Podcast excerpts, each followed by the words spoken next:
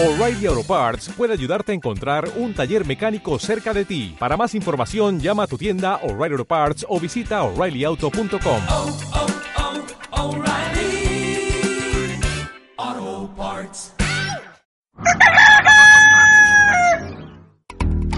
¿Alguna vez te has preguntado qué hay detrás de la producción textil artesanal? ¿Quiénes intervienen? ¿Cuáles son los problemas a los que enfrenta el quehacer artesanal? ¿Y cuál es el destino de esta práctica? Convocados por esta misma inquietud, un grupo de artesanos, así como profesores y estudiantes de la UNAM en Esmorelia, nos reunimos para dialogar y aprender a entretejer saberes. Las cápsulas que presentamos a continuación tienen la intención de dar a conocer un poco de lo vivido en las distintas sedes que forman parte de la ruta del proyecto PAPIME, Escuela Itinerante de Economía Social para la Creación Artesanal, cuyo objetivo es generar espacios de diálogo y enseñanza, donde se entrelazan saberes, en su mayoría ancestrales. Si deseas conocer más al respecto, te invitamos a seguirnos e hilar tu interés en esta interesante experiencia.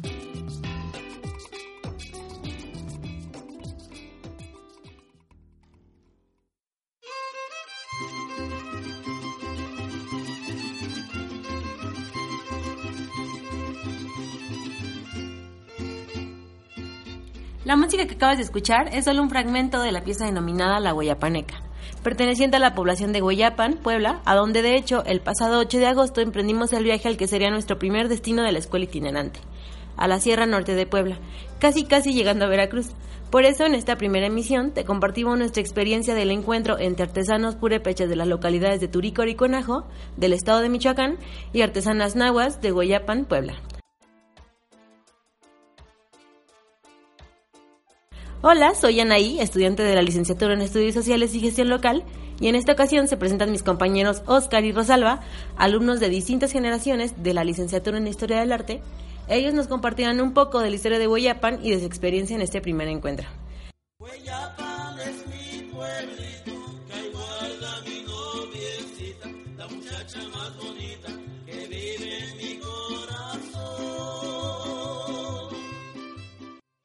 Así que chicos, ¿cómo están? ¿Cómo les va? Hola Yanay, ¿qué tal? Hola, muy bien, gracias. Este, bueno, bienvenidos. ¿Qué tal si comparten con nuestros radioescuchas un poco sobre Guayapan? Eh, claro, Hueyapan es un municipio de la Sierra Norte de Puebla y tiene 25 localidades. Al parecer, los primeros grupos en habitar la región fueron el Totonaca y Otomí, que llamaron al lugar Solalpan, lugar donde se reúne la gente para tomar decisiones importantes. Lo que más nos llamó la atención de los nuevos pobladores eh, fue que de la tierra brotaba mucha agua. Por eso el nombre Hueyapan, conformado por los vocablos Huey, Atl y Pan, quiere decir sobre el agua grande. Bueno, pues qué interesante, Rosy. Ahora que ya sabemos un poquito más del lugar, este, ¿qué pueden contarnos del contexto en que se llevó a cabo el primer módulo de esta escuela itinerante? Ok, la primera actividad tuvo lugar en el marco de la Feria Cultural y Religiosa en honor a Santa Filomena, que anualmente se organizan en la población de Hueyapan y en esta ocasión se llevó a cabo del 8 al 11 de agosto. La feria gira en torno a los textiles de lana que se confeccionan en el municipio, haciendo honor a su título como la cuna del chal bordado. Mm, Siempre me ha encantado cómo cada municipio o lugar tiene su distintivo. Por ejemplo, yo que soy de Uruapan, que Uruapan es un municipio de Michoacán, es Uruapan, la capital mundial del aguacate, ¿no? O Cuernavaca, la ciudad de la eterna primavera, O Atizapán de Zaragoza, donde se baila y se goza. algo así. Pero bueno, ¿cuál es el- la historia de dicho distintivo en Guayapan o de dónde viene la tradición textil?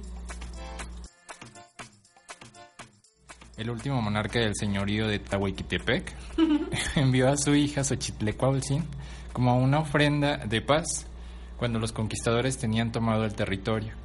Y de esta manera fue la hija del monarca, que había sido educada en la escuela de nobles, quien transmitió los conocimientos a los pobladores de la región y les enseñó a tejer papayos, es decir, los chales, cuellitl, eh, que son las enaguas, y las fajas, que son nombradas como ilpicas, así como teñir y bordar. Y es así que dice la leyenda.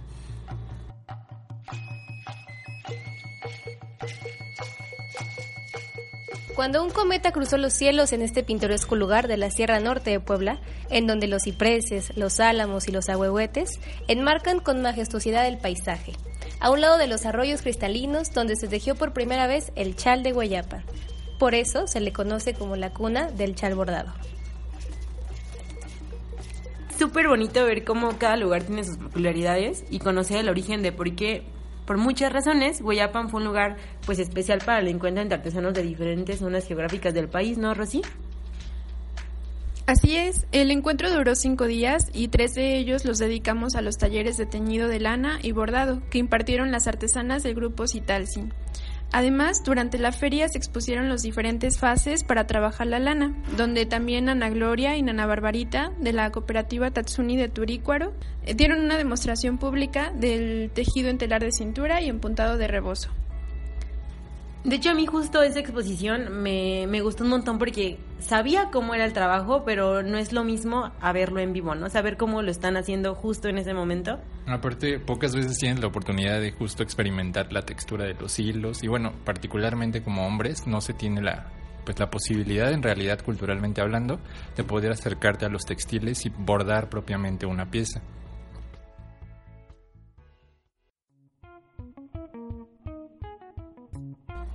Quienes también nos sorprendieron muchísimo fueron Dora y Cuca porque con mucha habilidad bordaron eh, las puntadas que recién habían aprendido. Además fue muy enriquecedor que los asistentes a la feria pudieron conocer pues las fajas y morrales tejidos en telar de cintura por la artesana Lupita de Cuanajo, así como los servilleteros y arreglos frutales tallados en madera por el artesano Héctor. Creo que fueron días para sorprenderse y reflexionar.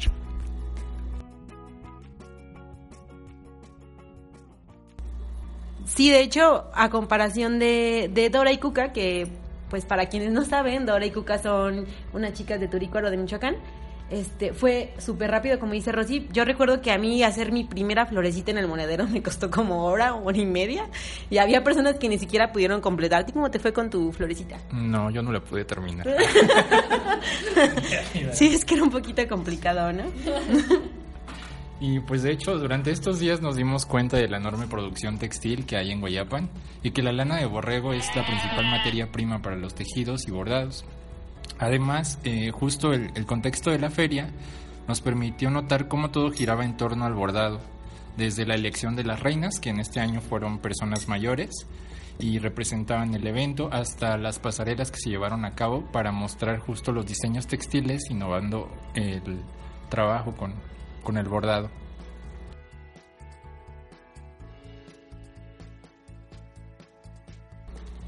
De hecho, justo una de las principales razones que decidimos pues viajar en esos días fue para ver todo el contexto de la feria y cómo englobaba al textil, ¿no? Lo cual me parece importante para ver cómo toda una actividad desenvuelve toda una serie de acciones dentro de un municipio.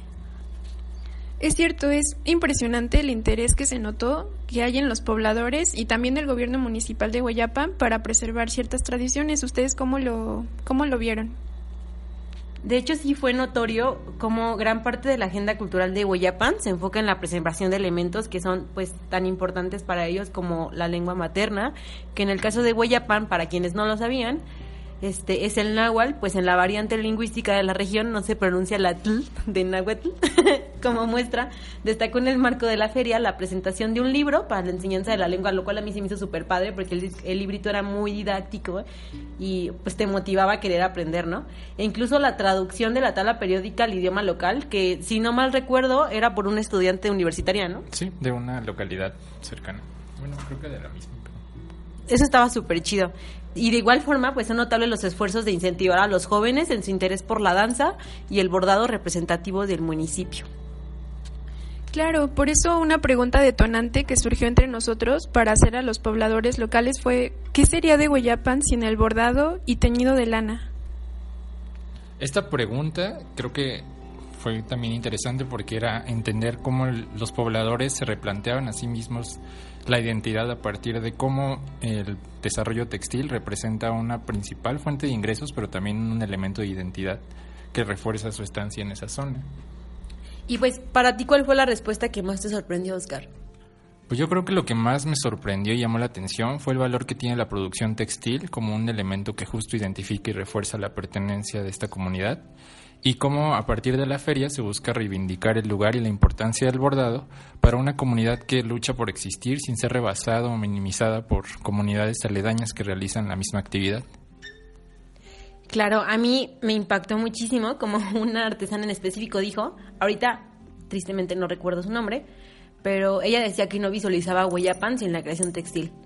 Y no fue solamente un caso aislado, ¿no? Muchos diferentes artesanos nos dijeron lo mismo, ya que pues para ellos gran parte de la economía municipal gira en torno a esta creación textil y romper como con este modus vivendi era acabar con la tradición de muchas generaci- generaciones de una misma familia, ya que pues al mismo tiempo el chal bordado también es una fuente de identidad para los pobladores, algo que no es exclusivo de Hueyapan, claro, pues ocurre en miles de comunidades de artesanos donde gran parte de su población se ha dedicado a lo mismo por generaciones.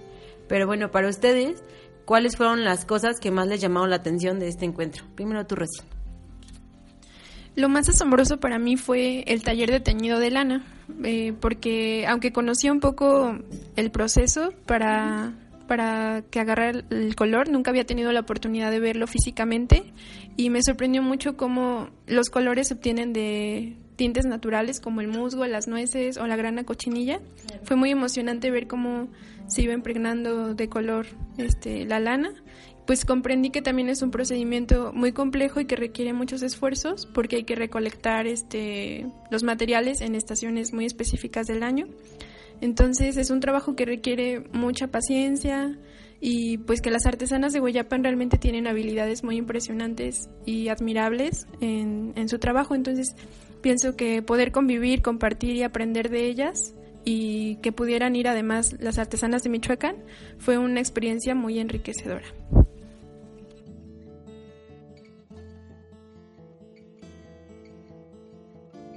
Y a ti, Oscar. A mí me asombró la forma en la que la misma población de Hueyapan reconoce la diferencia de bordados provenientes de otras localidades. De hecho, cuando llegamos, las personas comentaban eh, entre ellas los detalles tan finos con los que cuentan estos bordados de, de las artesanas de Michoacán. Y bueno, particularmente las de Turicuero. Y así como los diseños y colores que utilizan. También me pareció lindo cómo la feria se organiza de tal forma que el principal protagonista es el artesano. Súper bonito, ¿no? Y pues creo que sería una grosería dejar de lado eh, la comida, también es un factor interesante. No sé ustedes, pero pues fue todo un manjar conocer y comer los playoyos y el ponche Con piquete, con piquete. y las actividades que se, eh, que se realizan de forma paralela a esta muestra y venta textil. Y bueno, lo cierto es que durante los días en los que estuvimos apoyando las actividades de venta, pensadas para promover y difundir la actividad textil de las artesanas, sumando a, los talleres que ya comentaba Ross, eh, pudimos tener también la oportunidad de ver cómo se organizaban y justo la manera en la que artesanas provenientes de localidades cercanas se, se trasladan de un, una- de un lugar a otro. Y al menos yo no pude tener la oportunidad de ver a muchos jóvenes participando en esta feria ni en la venta. Entonces fue un tanto lamentable pensar, eh, justo había al lado de nosotros una señora ya mayor, cuando terminó la, la, pues el momento de estar vendiendo y en la noche, al- pues a ella le costaba mucho trabajo estar guardando sus cosas, de no haber sido por nosotros, quién sabe a qué hora se hab- habría ido, ¿no? Y entonces eso te deja pensando la imposibilidad que muchas veces tienen los artesanos de poder trasladar y mover su mercancía de una feria a otra y entonces reconoces por qué las ferias locales son tan importantes para poder eh, dar a conocer su trabajo, porque creo que de, otra manera pues no se pueden estar moviendo tan fácil. Si eran como cinco costales o seis las que traía la señora, ¿no? Entonces, Recuerdo que para nosotros éramos como más de 10 personas y tardábamos un montón recogiendo nuestro puesto, ¿no? No imagino cómo hubiera sido para ellas. Pero tú, Rosy.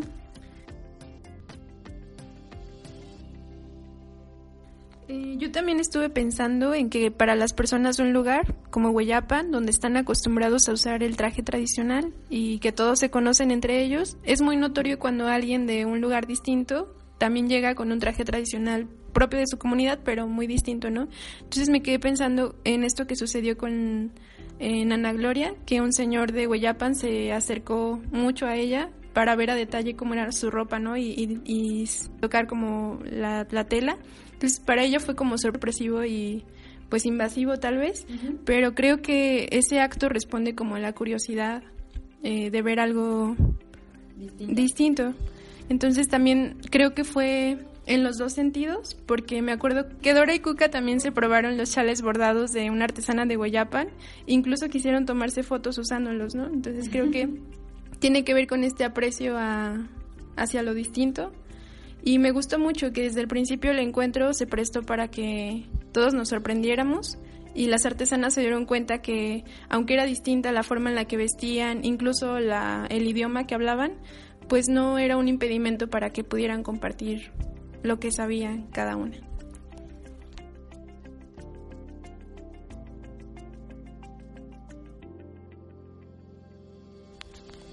Súper bonito, ¿no? Bueno, a mí me encantó. Gracias por habernos acompañado, chicos. Muchas gracias a ti. Nos estamos viendo pronto. Gracias, Yanay.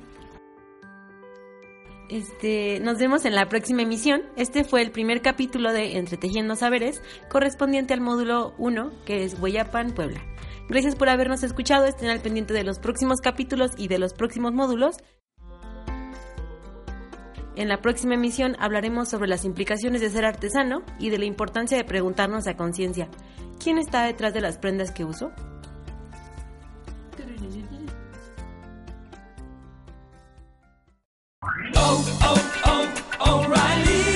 ¿Necesitas ayuda? En O'Reilly Auto Parts te ayudamos. ¿Necesitas algún consejo? Te aconsejamos. Nuestros profesionales en autopartes están siempre disponibles para ayudarte a encontrar lo que necesites. Excelente servicio al cliente es solo una de las ventajas que ofrece O'Reilly Auto Parts. Los profesionales en autopartes. oh, oh, O'Reilly.